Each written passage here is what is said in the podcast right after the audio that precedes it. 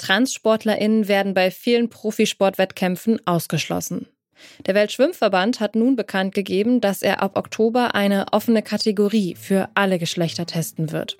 Es gibt aber auch Kritik an dieser Idee. Wir sprechen deshalb heute über die Frage, braucht es eigene Kategorien für Transmenschen im Sport? Ich bin Sarah Marie Plikat. Hallo.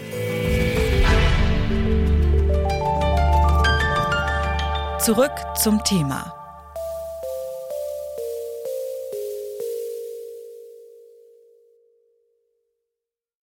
2022 hatte die Schwimmerin Leah Thomas als erste Transathletin einen College-Titel gewonnen. Das hat eine Debatte um Transpersonen im Sport entfacht. Der Vorwurf? Transfrauen hätten einen ungerechten Vorteil gegenüber Cis-Frauen.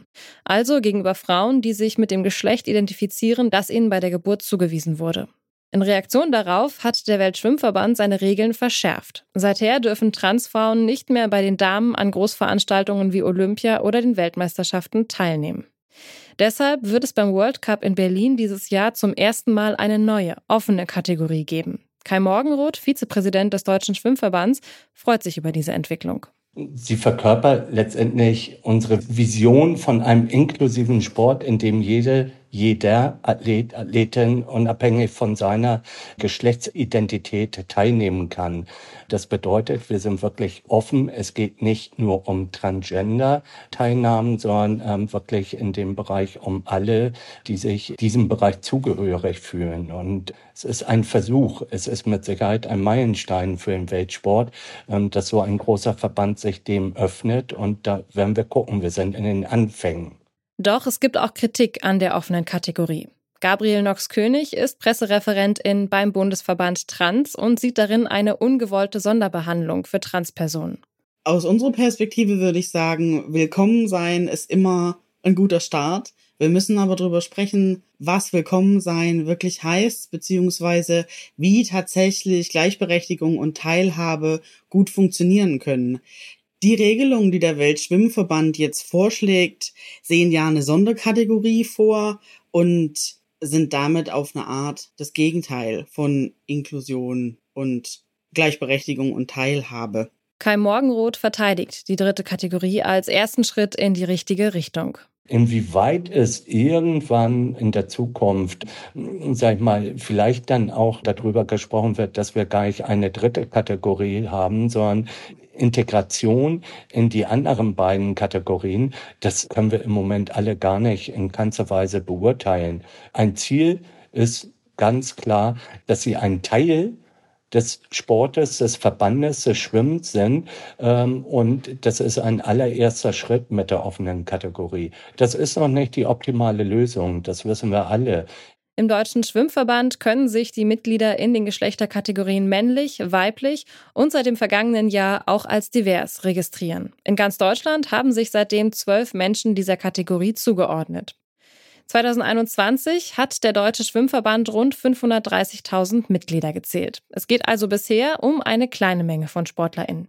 Das betont auch Gabriel Knox-König. Indem solche Regelungen verabschiedet werden, wird der Anschein erweckt, dass es die Regelungen bräuchte, um einen fairen Wettkampf sicherzustellen. Aber wenn wir eben sehen, wie wenig Transpersonen und Transfrauen im Sport überhaupt erfolgreich sind, sehen wir, es braucht diese Regelung nicht. Es bräuchte eigentlich Regelungen für ein diskriminierungsfreieres Sein im Sport.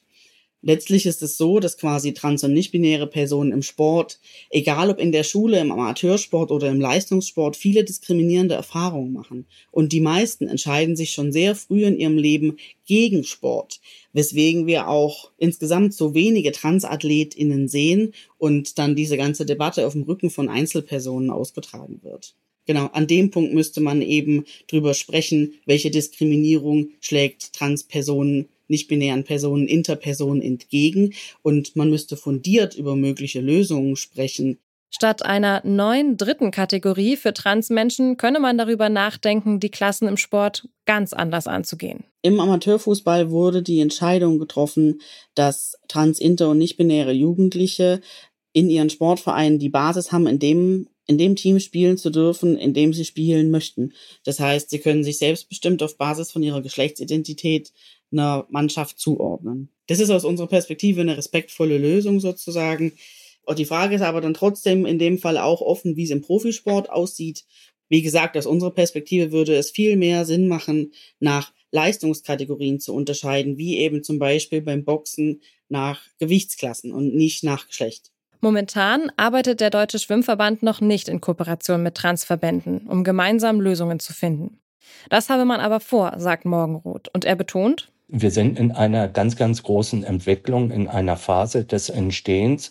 Und wo die Reise endet und hingeht, kann ich heute wirklich nicht sagen. Also wir sind hoch motiviert, das Ganze mit zu unterstützen und ähm, vor allem, und ich glaube, das sind ja auch viele Hürden und Barrieren, wir in Deutschland sind da sehr weiter, sage ich mal. Ähm, wir können offen darüber reden, aber es gibt viele Länder, wo man über das Thema gar nicht reden darf, weil man da dann irgendwelche Repressalien ähm, erwarten muss. Und deswegen, da sind, ich glaube, wir haben zwei Aufgaben. Einmal in unserem eigenen Verband, in die Barrieren aufzureißen und dann letztendlich aber auch international auch unsere Nachbarländer äh, mitzunehmen. Wenn ich hier schaue, wir in Europa auf jeden Fall, dass wir dort die Hürden ähm, ja minimieren und dass wir dort alle gemeinsam an einem Strang ziehen. Und deswegen das wird ein ganz, ganz großer, langwieriger Prozess sein. Bis dahin dürfen Transschwimmerinnen nur unter einigen Bedingungen in der Frauenkategorie mitschwimmen. Eine davon sind niedrige Testosteronwerte. Sind die zu hoch, müssen sich die Schwimmerinnen als divers registrieren und können sich in der neuen Kategorie anmelden. Aber was wirklich zählt, sei doch etwas ganz anderes, sagt Gabriel Knox-König vom Bundesverband Trans. Der Testosteronwert allein macht noch keinen Sieger in, sondern das Training, die die Arbeit, die SportlerInnen in ihren Sport und in das Training stecken, machen letztlich den Unterschied.